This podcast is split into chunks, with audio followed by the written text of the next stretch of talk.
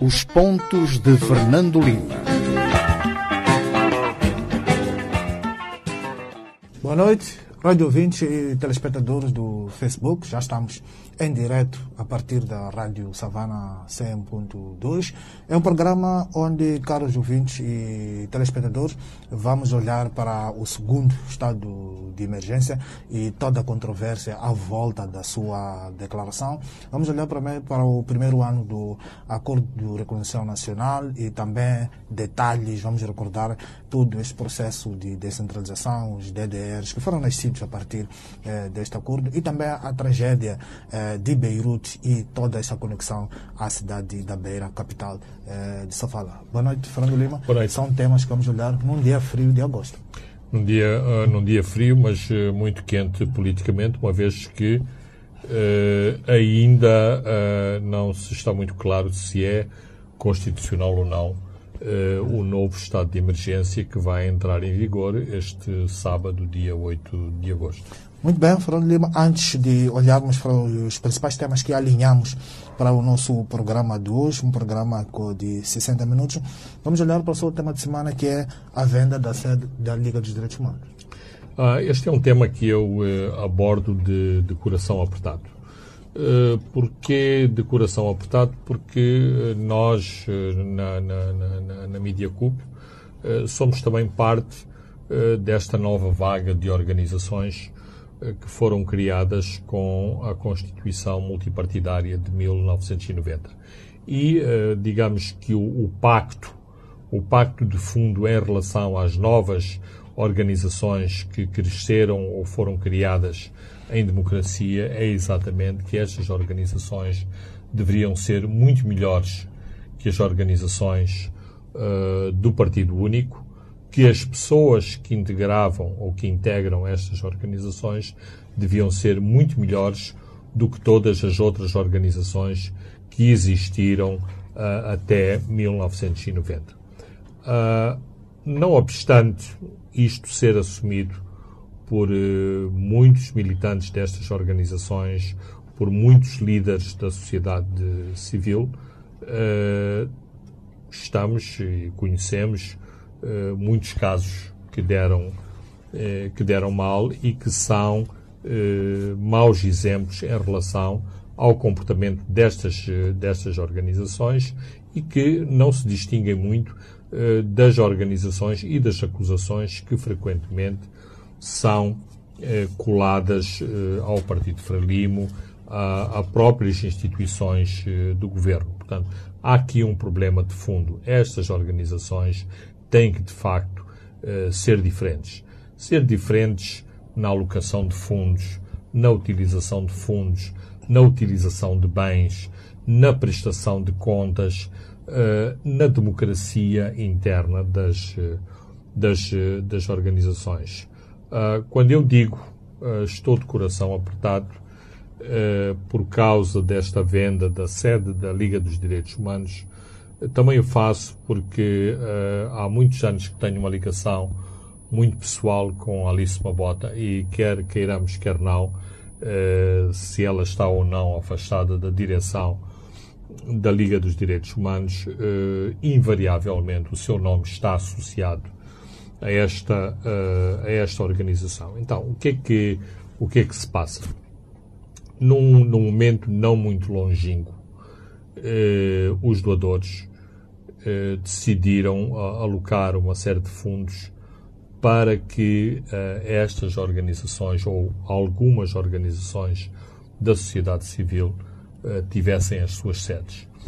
Ora, não parece correto, não sendo, não estando aqui a, a fazer juízes de valor puritanos, que essas mesmas doações e essas mesmas sedes, o que não quer dizer que seja o caso da Liga dos Direitos Humanos, que essas sedes depois sejam vendas, vendidas na praça pública para pagar salários de, uh, de, colaboradores.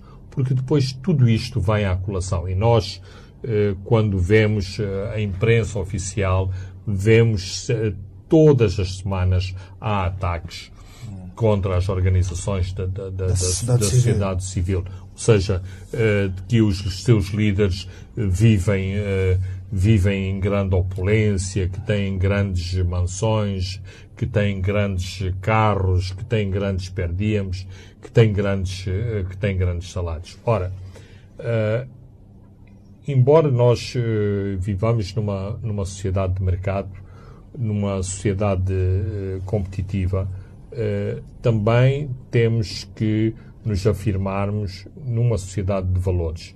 E os valores dos líderes da sociedade civil e das organizações da sociedade civil têm que ser necessariamente eh, diferentes. Uh, eu não vou trabalhar para uma organização da sociedade civil para ser, para ser rico e para ver, viver em grande opulência. Ou seja, de segunda a sexta, cuido dos pobres, dos carenciados, de, de, daqueles que precisam da minha, da, da minha ajuda e são, são alvo de, de, de sevícias e, e de e, de, que enfrentam diariamente problemas, quer de, de natureza económica, quer de natureza uh, de, de, de, carência de justiça e de, de, outro tipo. De apoios, e depois, no, no fim de semana, para relaxar, uh, vou ficar, vou passar o fim de semana num país uh, da região, porque exatamente o meu salário e os meus honorários me permitem, Esquece um pouco me o ativismo, permitem isso. Então, que é a base tem fundamental que da haver, tem que haver este, o ativismo tem que estar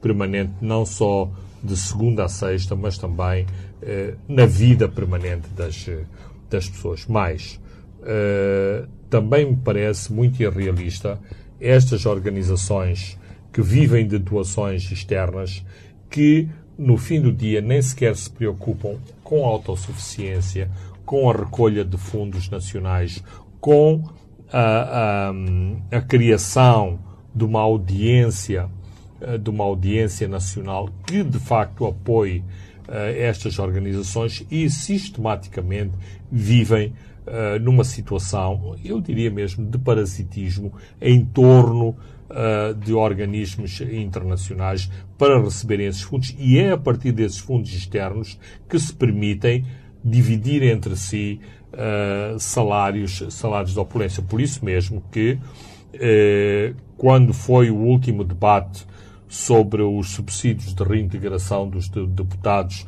sobre os ordenados uh, dos membros do Conselho de Ministros, uh, como arma da remessa, os, uh, os acólitos do regime viraram-se exatamente para as organizações da sociedade, da sociedade civil, civil para dizer e vocês, quais são os vossos salários? Ponham também, na, embora não seja não seja essa a questão e não seja esse o, o, o debate, ou seja, que alguém que dirige uma ONG tem que vir a público publicar o seu salário e pôr a fotografia do seu carro no, no, no jornal. De qualquer forma, estes mesmos dirigentes uh, põem-se a jeito.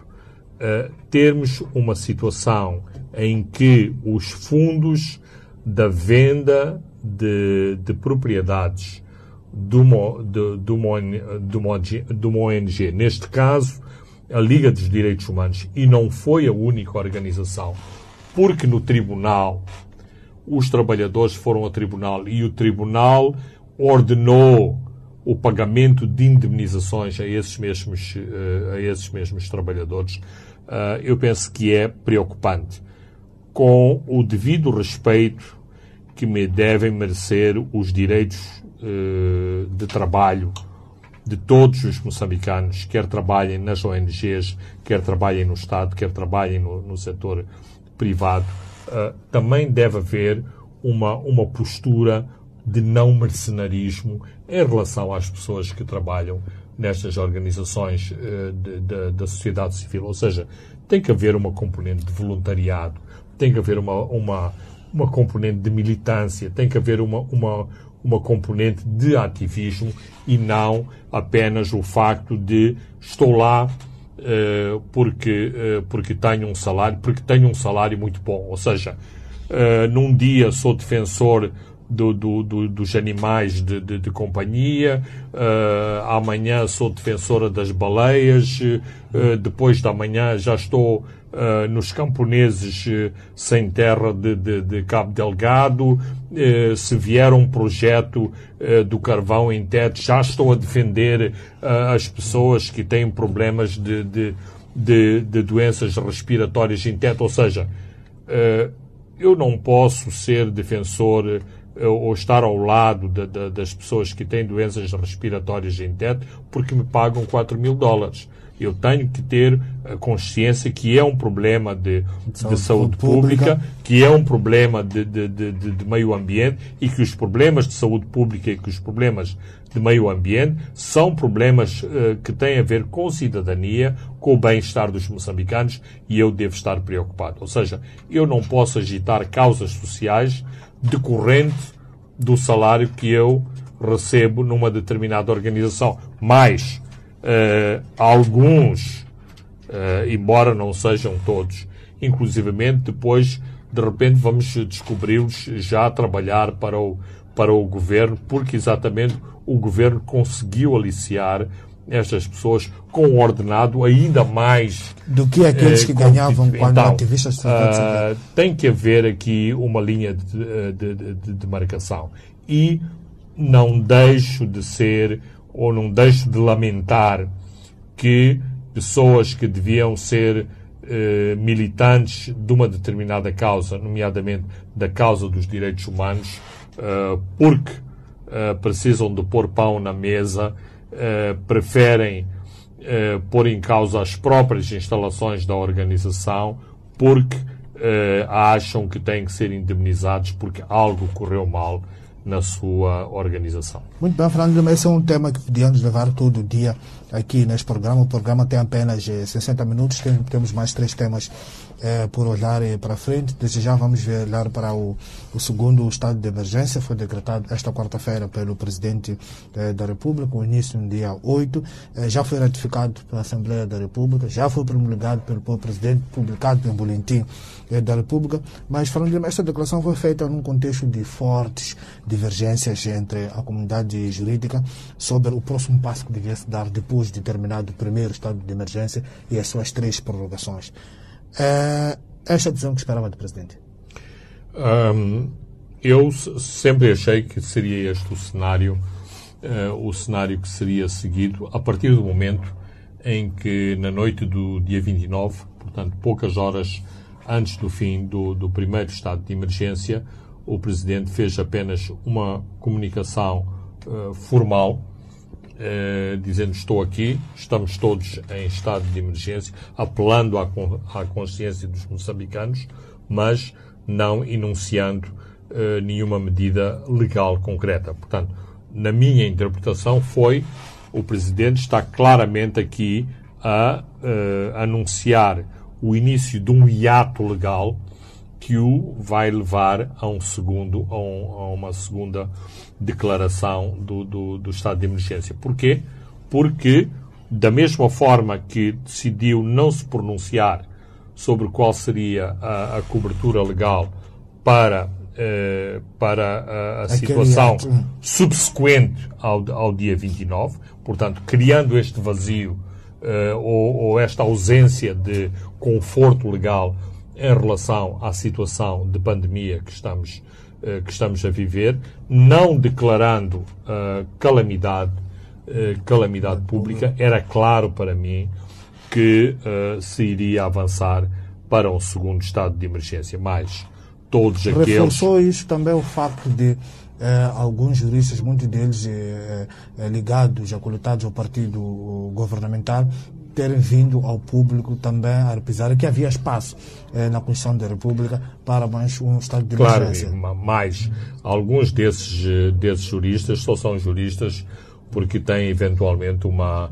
um diploma passado por uma, uh, por uma faculdade de, de, de, Direito, porque me parecem muito mais uh, militantes do Partido Frelimo do que, uh, do que juristas. Mas se passaram pela universidade, eh, aprenderam muito pouco daquilo que deve ser eh, independência de pensamento, independência, nomeadamente a argumentar juridicamente. Porque a questão de fundo não é sobre as opções que uh, o Presidente deveria uh, enfrentar. É da perigosidade que representa o estado de emergência.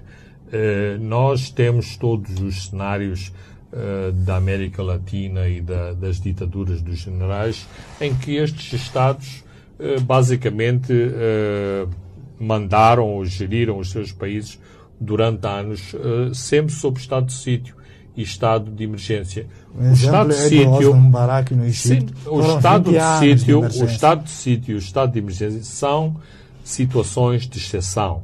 São situações de exceção. Nós temos que afastar as situações de exceção. Mas nós também não, não temos a, a tradição do estado de sítio e do estado de emergência, mas, mas nós temos a tradição de virmos de um de uma experiência uh, autoritária, de um regime autoritário, de um regime que continua a ter uh, tiques uh, autoritárias e que devemos aos poucos afastar por isso mesmo que, é que sistematicamente se deve enfatizar que respeitamos a lei, que somos um Estado de Direito, que as nossas práticas devem sempre estar baseadas uh, na, na, na, na, lei.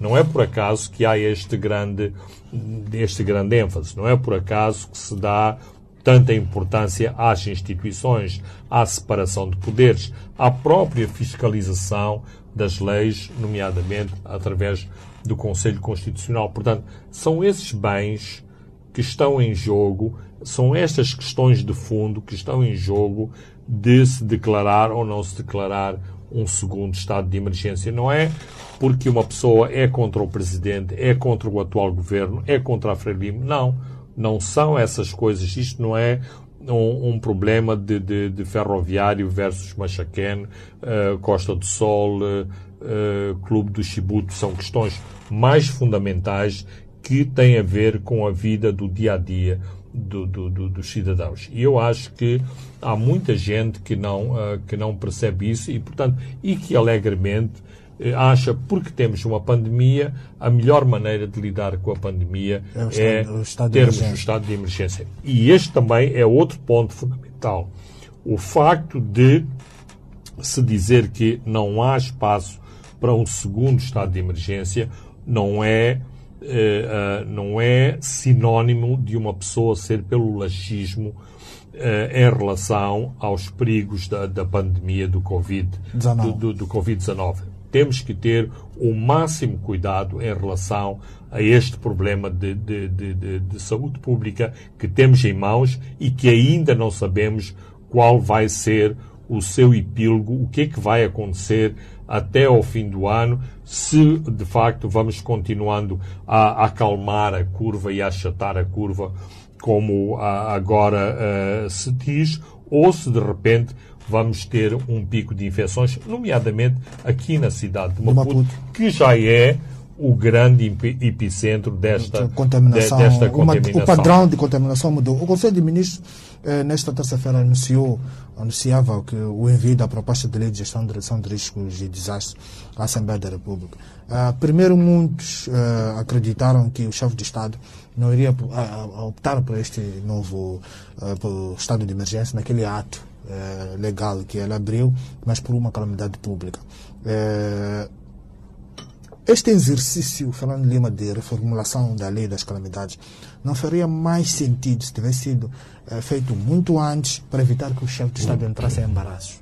Bem, eh, eu acho que faz, faz todo faz todo o sentido, faria todo uh, faria todo o sentido. Mas uh, nós também uh, começamos a ser um estado de calamidade em relação à nossa planificação, à planificação do governo, à própria perspectiva e percepção do governo daquilo que é o mais apropriado em cada, em cada momento. Ora, se daqui para aqui, como agora se diz, conseguimos fazer uma, uma nova lei de prevenção e gestão das calamidades, por que logo em março, abril, não começamos a trabalhar uh, neste, neste diploma legal? Mas este diploma, uh, este diploma legal, esta nova, esta nova lei, surge, nasce, desenvolve-se a partir desta controvérsia jurídica do segundo, ou da promulgação ou não,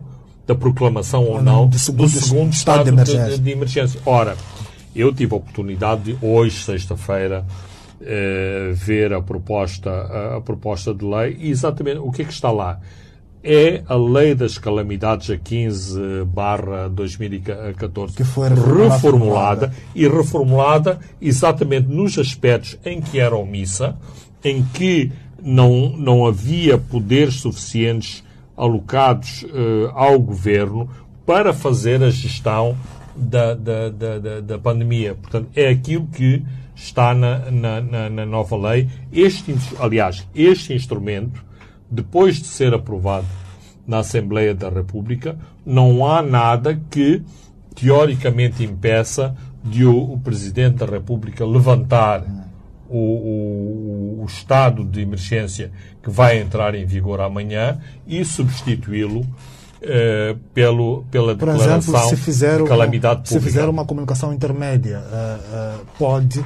Absolutamente. Não, nada, a, a partir do momento em que o governo, em que o Presidente da República tem à mão um novo instrumento legal, esta lei aprovada uh, aprovada na, em sede de, de, do, do, do, Parlamento, nada impede que o Presidente uh, uh, cancele ou, ou, portanto, suspenda o estado de emergência e declare a situação de, de, de, de calamidade pública, guardando Uh, guardando a, a, a uh, portanto, a proclamação de um estado de emergência para situações mais gravosas que não parece que seja a atual situação. Vejamos, sem, mais uma vez, sem minimizar a situação que estamos a enfrentar. O que é que o Presidente fez ao declarar o segundo estado de, de emergência? Esteve a fazer o desconfinamento, esteve a anunciar medidas claras de, de desconfinamento, exatamente porque eh, temos que saber conviver com a pandemia, mas ao mesmo tempo não eh, expormos os cidadãos moçambicanos à inanimação, à morte por outros, eh, por outros meios, porque não têm. Sobretudo a uh, fome. Uh, porque não tem uh, alimentação, porque não tem meios de, de, de, de, de subsistência. E isso tem que ser evitado a todo custo, porque também temos que evitar as revoltas de, de, de, rua, os protestos de rua, os protestos violentos de rua que podem incluir se a vida da população se, uh, uh, se complicar. Portanto, são estas questões que estão em cima da mesa. Ainda um aspecto que me parece, que me parece relevante.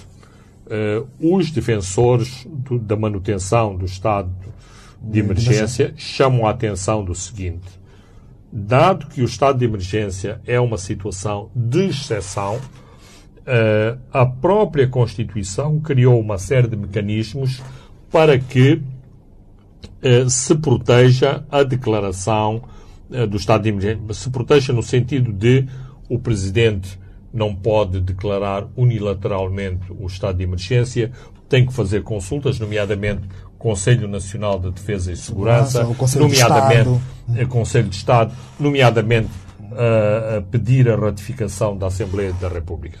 Quer queiramos, quer não, isto corresponde a um determinado formalismo, a uma, uma, uma, um, a uma determinada solenidade que uh, não coloca nas mãos do Presidente este, uh, esta responsabilidade única sobre, uh, sobre o estado de emergência. Ora, o que é que se passa em relação, em relação a, ao estado de calamidade pública, nomeadamente sob esta, esta nova lei de gestão de, de calamidades na, de, de, de, de, calamidades. Todos, todos estes poderes são consignados ao governo. governo e o governo não precisa de ir ao Parlamento para, para pedir a ratificação para pedir a retificação. Portanto, se o governo acha que o, o senhor Lalgi, que tem uma grande frota de, de caminhões eh, deve, de, deve usar 10 caminhões do Sr. Lalgi para transportar eh, meios para, para Cabo Delgado, pode fazê-lo ao abrigo da nova, da nova lei, mediante indemnização a posteriori. Ou seja, o Conselho de Ministros, sem qualquer retificação, sem qualquer debate, pode tomar uma série de medidas administrativas que estejam de acordo com a situação de calamidade Incluindo, pública. por exemplo, fechar uma província. Exatamente. Uh, as, cercas, as cercas sanitárias, porque estamos a falar uh, de uma pandemia, uh, de uma pandemia. Então, os defensores do estado de emergência defendem que, não obstante o estado de exceção a que corresponde o estado de emergência, é mais democrática a forma como é gerida a imposição do estado de emergência do que as medidas administrativas que estão adstritas aos poderes que são atribuídos ao, ao governo para gerir uma situação de calamidade, de calamidade pública. Ora, a, a mim, esta questão remete-me para outra questão fundamental. É importante a transparência, é importante a comunicação com o público e com os cidadãos para que eh, o país esteja em sintonia. Por exemplo, falando do, do, do relatório uh, do, do, do, do relatório do, do Presidente do, do Estado de Emergência foi à, Assembleia, à da, Assembleia República. da República. Há lá uma referência, se não me engano, uh, 39 bilhões ou 69, 68. 68 bilhões, isto dá qualquer coisa como 1 bilhão, Quase um- um- uh, um mil bilhão milhões, mil dólares. milhões de dólares. Ora, isto representa qualquer coisa como um quinto eh, um quinto do orçamento de Estado que foi gasto sem concurso público Em 120, em 120 120 dias. dias. Portanto, um terço do ano, uh, um terço do ano civil.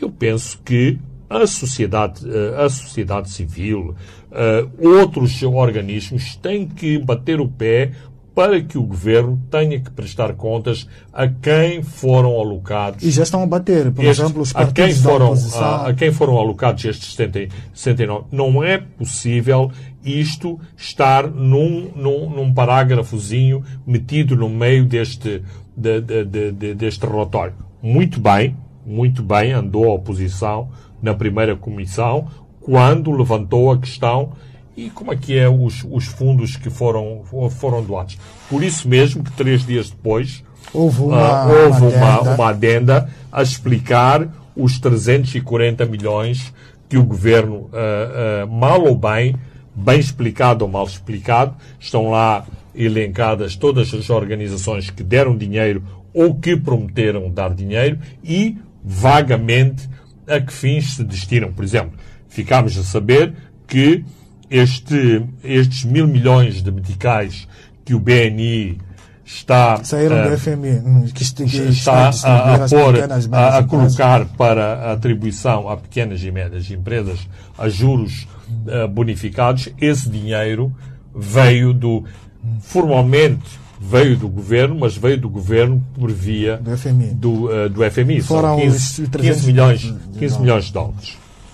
E voltamos só a fazermos um pouco de comentário sobre eh, essas atividades eh, faseadas. Já agora vão iniciar eh, eh, as aulas das universidades e também os cultos que não podem ultrapassar 50 pessoas. Não é nada, não é, não é a mesma coisa, Fernando Lima. Não, não, não. Sobretudo não. nos cultos, que, tem, que vão ter eh, 50 pessoas. Bem, eh, eu, eu penso que temos que começar por algum, eh, por algum lado. E, quer nas escolas, quer nos cultos, quer nos, eh, quer nos funerais, tem que haver, e espero que 120 dias foram suficientes Para aprendermos. para as pessoas, digamos, se adaptarem ao novo normal e se comportarem de acordo com os desafios da, da, da, da, da, pandemia. Portanto, e este é o problema que tem que ser também debatido com franqueza e com frontalidade. Ninguém quer que as pessoas, eh, por causa de uma festa, por causa de uma celebração religiosa, sejam contaminadas. Ninguém quer que, por via das crianças irem à escola, os pais os avós comecem a ser contaminados em casa. Portanto, isto são, uh, são experiências, são uh, iniciativas que podem ser, uh, ser tomadas, como podem ser interrompidas e passar-se a novas, a novas medidas. Neste momento em que nós ainda estamos no início dessa experiência da pandemia, em algumas partes da Ásia e da Europa, começa-se a discutir que nestes países se está perante uma nova, uma nova vaga da, da pandemia, mesmo antes de ter aparecido a, a vacina. Ora, nós temos que estar, uh, uh, nós temos que estar preparados para todas estas situações. Agora, que não podemos ficar em, em, em, casa, que não podemos dizer que as fábricas não podem funcionar, que só pode haver um terço, que só pode haver metade dos trabalhadores na, na fábrica. Isto é completamente é, completamente irrealista. Mesmo atividades turísticas em determinados locais, feitas em, em determinadas circunstâncias, é possível abrir o turismo. O falo do turismo porquê? Porque aparentemente o turismo vai ser o setor mártir em Moçambique desta, uh, de, desta, desta pandemia. No número de trabalhadores que, que estão a ser abrangidos pela, pelo desemprego, no número de falências e de empresas que eventualmente vão fechar as portas por causa de o setor de turismo não estar a funcionar. O inquérito do Standard Bank, publicado esta semana no Savana, documenta muito bem o que Fernando Lima acabou de dizer. Mas para já, eh, vamos a um brevíssimo intervalo e voltamos já. Os pontos de Fernando Lima.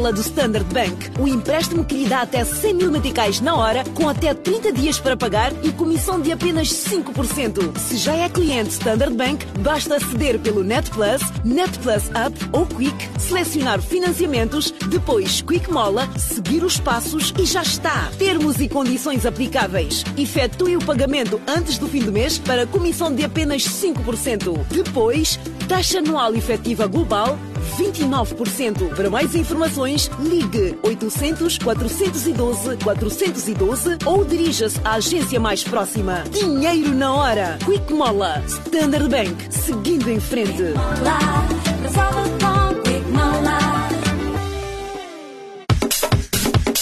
Informar é o nosso principal objetivo. Manhãs informativas de segunda a sexta-feira, trazendo para si a atualidade e muitos outros apontamentos informativos. Debates, conversas, curiosidades e mais. Fique sempre valendo por dois aqui na Rádio Savana. Manhãs informativas. Senhoras e senhores, essa é a sua Essa rádio dá mesmo boas músicas, pá. Eu estou aqui relaxado. Epá, nunca ouvi antes essa rádio. Qual é essa rádio, filho? Ah, papai, nunca viste essa rádio da savana? Aqui só dá um boa Música, informação, entretenimento, chilling, conversas, saúde, tudo isto e muito mais. Liga-te a esta rádio de segunda a sexta-feira das 15 às 18 horas. E curta as melhores músicas do momento aqui no Alta Voltagem. Rádio Savana 100.2 FM. Ai, eu adoro essa música.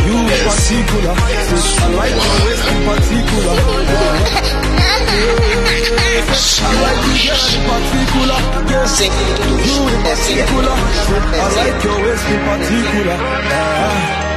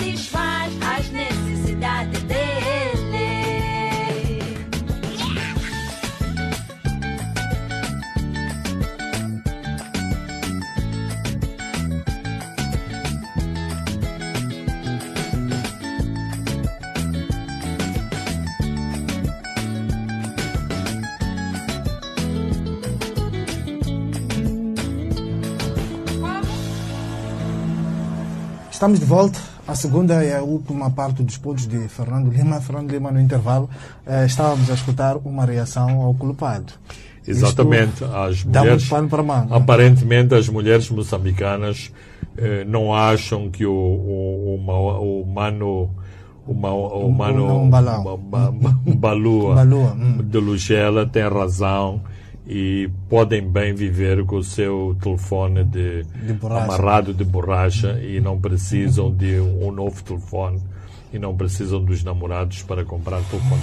Não, é uma reação muito interessante e acho que este tipo de músicas e este tipo de reação e o próprio debate na nossa sociedade É em torno desta música é muito é muito saudável e tem é, é muito é, muito interessante. Mais esta esta música inclusivamente parece que não é produzida na Zambésia é produzida vem- a partir reação de- vem da Beira. a, a reação vem da beira é engraçado que a reação vem da beira vem das mulheres da beira Muito bem, vamos continuar eh, com os nossos temas. Agora vamos olhar para o primeiro ano do Acordo eh, de Reconciliação Nacional, que ontem assinalou o seu primeiro ano.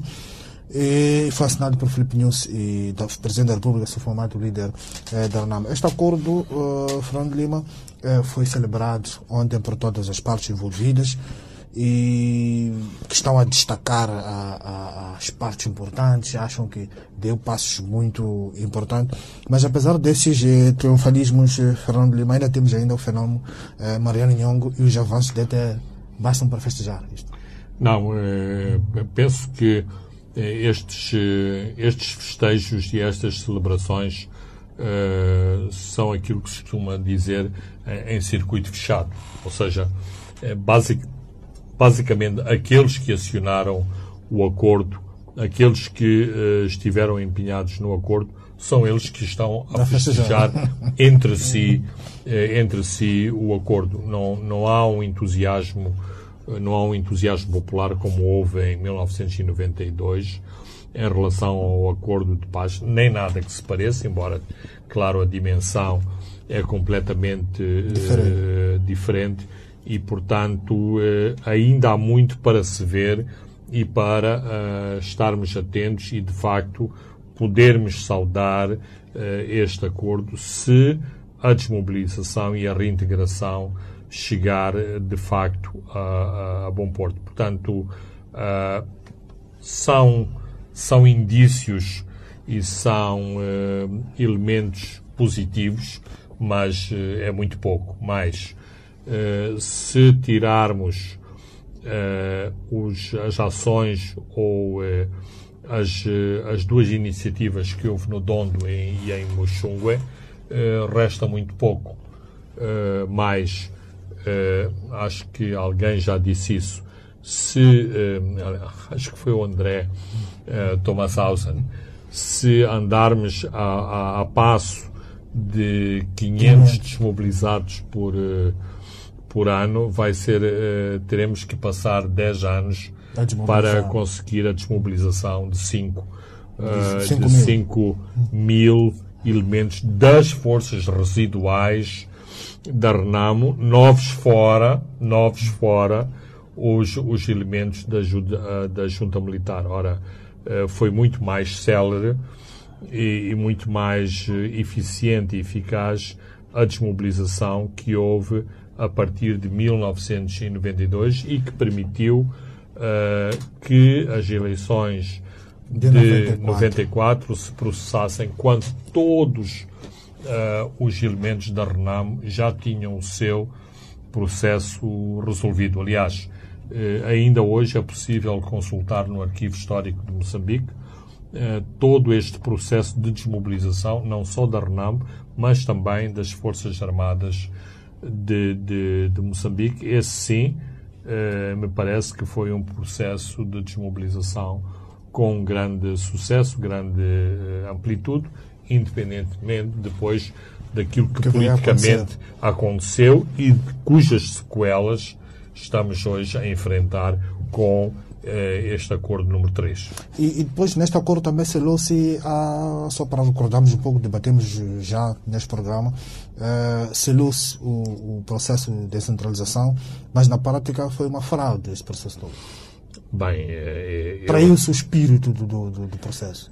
quando ainda esta semana eh, eram anunciadas eh, novas, novos instrumentos legais que aparentemente vão eh, ser divulgados na, na próxima semana em relação aos poderes e competências do secretário de, de, de, de Estado ou dos secretários de Estado, isto mostra eh, o nível de improvisação, o nível de manipulação que foi feito em relação à descentralização e claramente, eh, no meu ponto de vista, a Renamo é um parente menor deste exercício de descentralização. Mas eh, isto é um processo de descentralização feito à medida, eh, portanto, a corte de, de a talha de alfaiate e nem sequer me parece que a Frelimo saia bem servida. Aliás, há duas semanas falámos aqui da, da diretiva interna do, Partido, Partido Frelimo.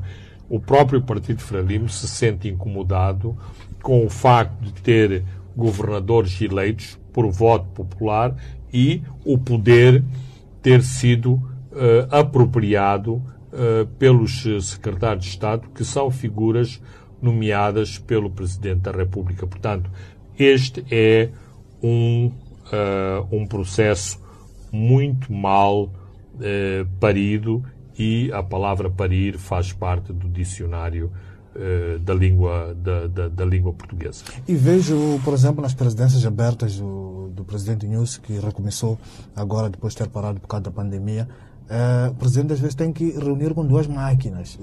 Por um lado tens o governador, por um lado tem o secretário-geral. faz, eh, Quando vai ao terreno tem as duas figuras a, a acompanhá-lo.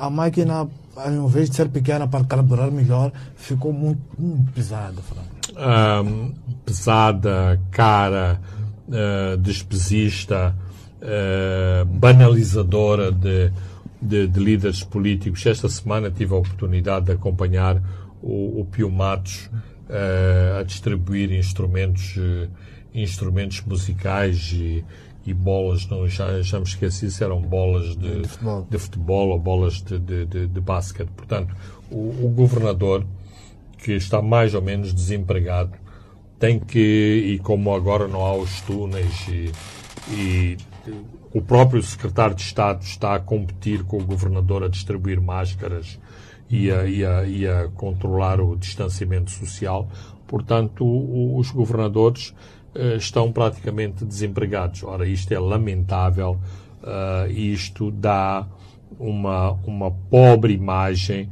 do que é a nossa governação, e neste caso estamos a falar de governação eh, descentralizada tudo aquilo que está a acontecer é um arremedo daquilo que se pretendia em termos de, de governação descentralizada. Porque no, no fim, eh, o, o, o que é que se está a passar?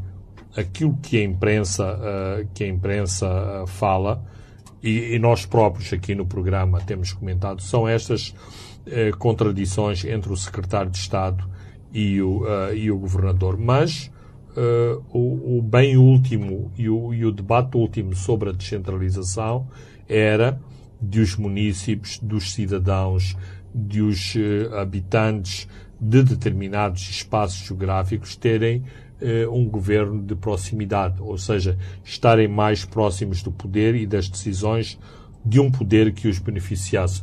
Eu não tenho absolutamente nenhuma evidência que isso esteja uh, a acontecer. Antes, pelo contrário, acho que ainda os próprios governantes, eles próprios, estão a tentar descobrir quem é quem quem tem mais poderes que quem e quem se ocupa de determinadas, uh, de, de, determinadas parcelas de, de, de, poder. É isto que se está a passar em termos de benefício popular. Eu ainda não descobri nenhum benefício popular com estas com esta figura duplicada em relação aos poderes nas províncias. Ontem uh, vimos a conferência organizada pela Chatham House uh, com acordo, este acordo do Conselho Nacional por cima da mesa. E os, os intervenientes uh, defenderam essa reintegração social uh, dos guerrilheiros da RENAM, que deve ser feita com dignidade e o pagamento de pensões para eliminar esta tentação de regresso às madres. Uma espécie, Fernando Lima, de uma pensão idêntica àquela que é paga aos combatentes de libertação nacional de Jejal. Seria também uma, uma, forma, uma forma ideal do que entregar um pacote inteiro é para meu amigo, vai embora, depois ele acaba, não investe e depois regressa. Uh, Francisco, uma das imagens de marca do primeiro, do primeiro pacote de reconciliação e de desmobilização eram os desmobilizados a venderem os kits de, eh, de integração. Portanto, uh, os kits de formação de marceneiro, de carpinteiro, de, de pedreiro, de, de, de serralheiro, tudo isso foi vendido. Aliás, como os que vieram da, da, da, da RDA se, des, se desfizeram dos seus eletrodomésticos, das suas motas, dos seus, que foram basicamente dos seus trabalhos. Uh, ou seja, temos que ter em conta estes processos, que são processos de médio e longo prazo, e não este processo, uh, este processo que uh, vai, acabar, uh, vai acabar amanhã. infelizmente, o, os nossos hábitos de poupança não têm uma grande não têm uma grande história e portanto há mais a tentação de se gastar momentaneamente aquilo que se tem à mão do que se olhar para o futuro, de se pensar na família, na formação dos, do, do, do, dos filhos, na, na, criação de poupança, e isto é um debate recorrente, eh, a questão da poupança, da poupança das, da, das famílias. Não há estes hábitos. E se não há estes hábitos, então eh, eu penso que as instituições têm que fazer, têm que fazer programas para uh, para que os hábitos sejam alterados. Esta semana eu assisti a um programa de um, de um padre aqui em, uh, próximo de Machacase que fez, desenhou a seguinte estratégia para atrair senhoras à maternidade da, da, da missão. As senhoras que vêm ter os seus bebés na maternidade da, da, da, missão. da, da missão têm um enxoval e têm mais uns, uns presentes. Resultado, as senhoras preferem ir à missão ter o bebê do que ter em casa onde não tem o tal enxoval e os tais, os tais presentes. Como toda a estratégia de atrair uh, meninas eh, às escolas, dando os lanches escolares, dando as, as, as, as refeições. Eventualmente alguém vai dizer, mas isso é paternalismo, isso é manipulação. Bem, mas são necessários uh, uh, incentivos para se alterarem para se alterarem os, os, os hábitos das pessoas. Senão, eh, vamos continuar sempre, sempre na mesma. E esta experiência da desmobilização mostra exatamente isto. Para falar ainda de uma coisa mais emblemática, se a, a, a Rosinha ou a Rosita, aquela menina que nasceu em cima de uma árvore eh, no em 2000. Chiboto, tivesse recebido os donativos, ou seja, os seus pais tivessem recebido os donativos das cheias de 2000, hoje a sua conta bancária, quando a menina completou já ah, 18 anos, a sua conta bancária estaria deserta. Porque exatamente os seus progenitores, ao longo de 18 anos, tiveram muitas necessidades, tiveram muitas aflições e o dinheiro que a menina recebeu em 2000 era muito, muito ah, apropriado para resolver estes problemas da família. Aliás, não é por acaso que até se simulou uma, um casal eh, vivendo em condições normais, quando a situação é uma situação de mãe solteira eh, ou de mãe eh, eh, de, de, de, de família monoparental, como aparentemente agora está na moda dizer-se, mas a criação de cláusulas que preveniram que o dinheiro da, da jovem só fosse utilizado depois dos 18 anos preveniu exatamente que ah, esta menina tivesse o seu pequeno pé de meia ah, no banco ao fim de um determinado prazo estabelecido. Muito bem, Fernando, agora vamos olhar para a tragédia de Beirute, uma explosão de grande magnitude arrasou completo, completamente o porto de Beirute, na capital do Líbano. Ah, são 2.750 toneladas de nitrato de amônio colocados no armazém desde 2013 que causaram esta tragédia, Fernando.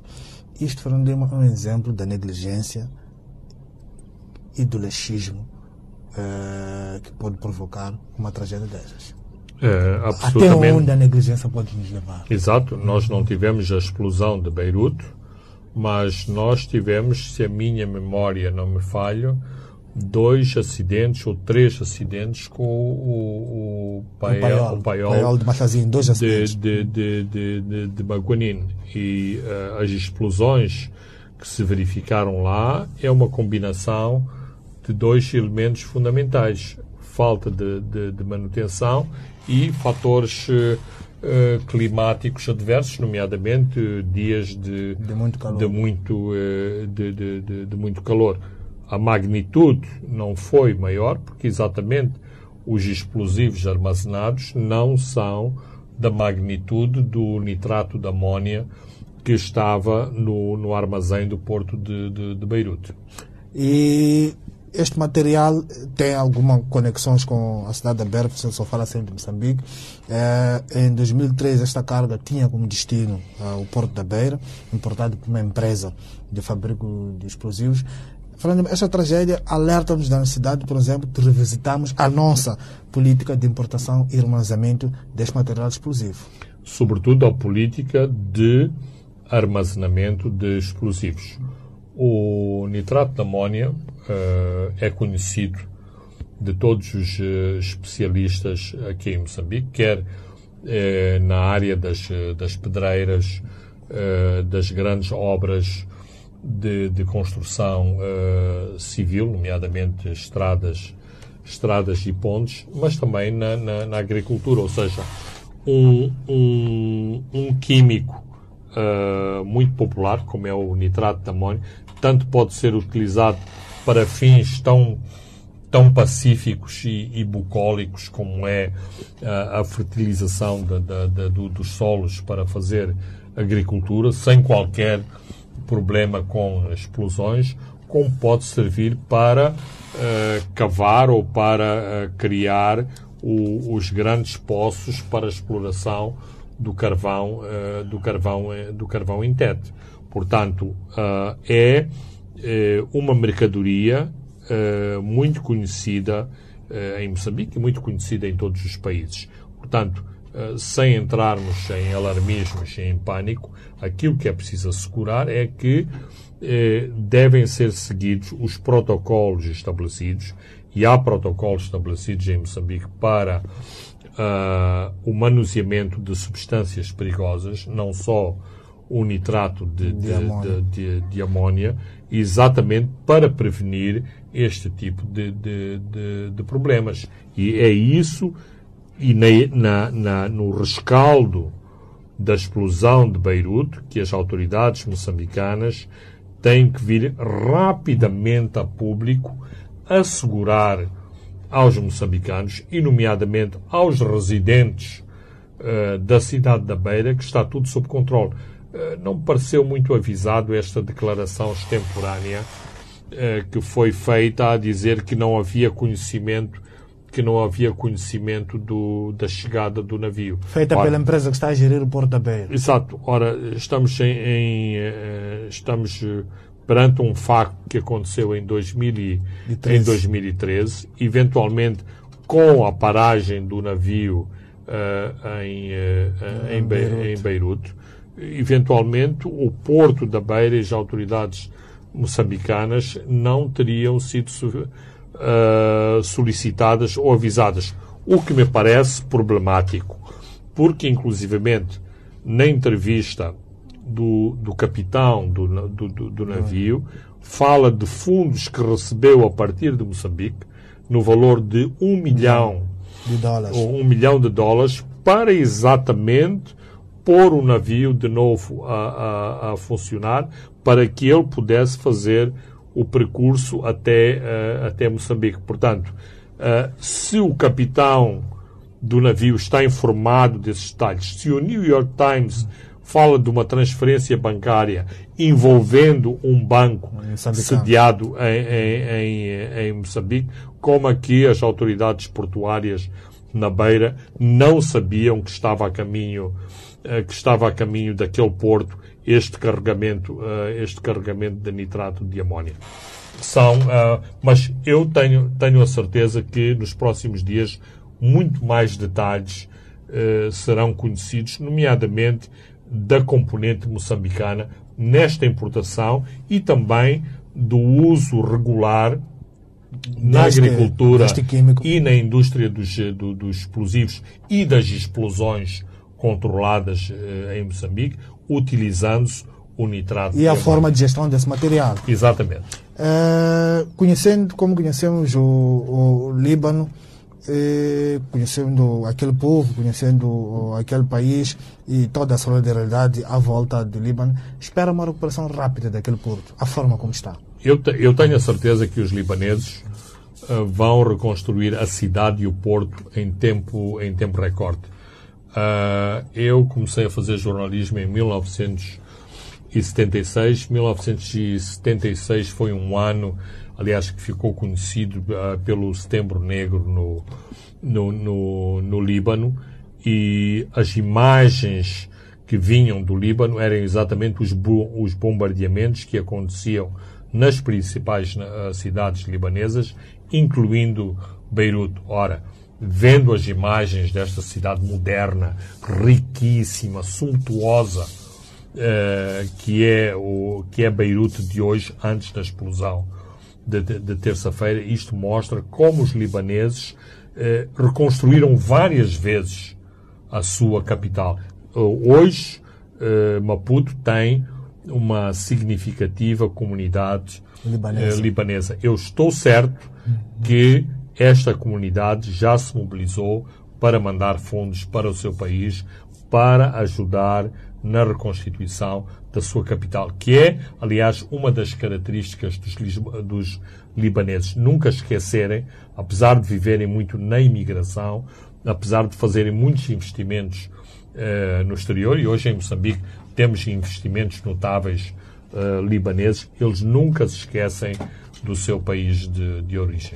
Vamos fechar com o índice do Standard Bank que afirma que a produção no setor eh, privado caiu pelo quinto mês eh, consecutivo, isto é, em julho, como reflexo deste impacto da pandemia do Covid-19. E nota que as condições operacionais eh, das empresas no setor privado deteriorou-se. Era expectável. É claro que é expectável e espero que os governantes de Moçambique leiam uh, este pequeno folheto do Standard, do, do, do Standard Bank, que habitualmente é bem avisado, uh, é bem informado e os números são bem uh, su substanciados. Aliás, acho que o, o folheto é da responsabilidade do, do seu economista sénior, o, o, o Fáusio, o Fáusio e exatamente em função disto, em função de outros indicadores que também existem, tenham a coragem de tomar medidas, eh, medidas económicas ousadas neste novo normal. Aliás, é uma das peças da comunicação do Presidente da, da, da República esta semana é exatamente ser pouco ousado ou pelo menos não ter aberto a comunicação e a informação em medidas de economia de fundo que relancem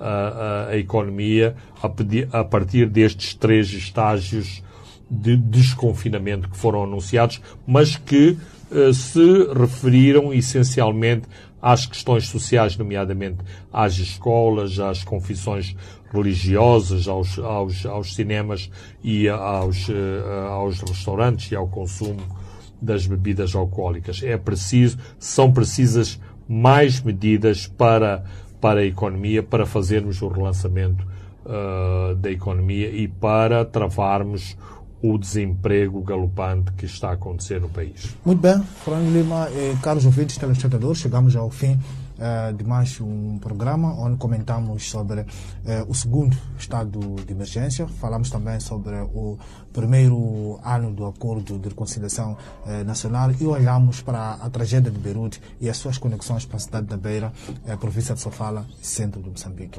Eu sou Francisco Carmona, André dos Santos se encarregou da parte técnica. Boa noite, até de hoje a sete dias. Os pontos de Fernando Lima.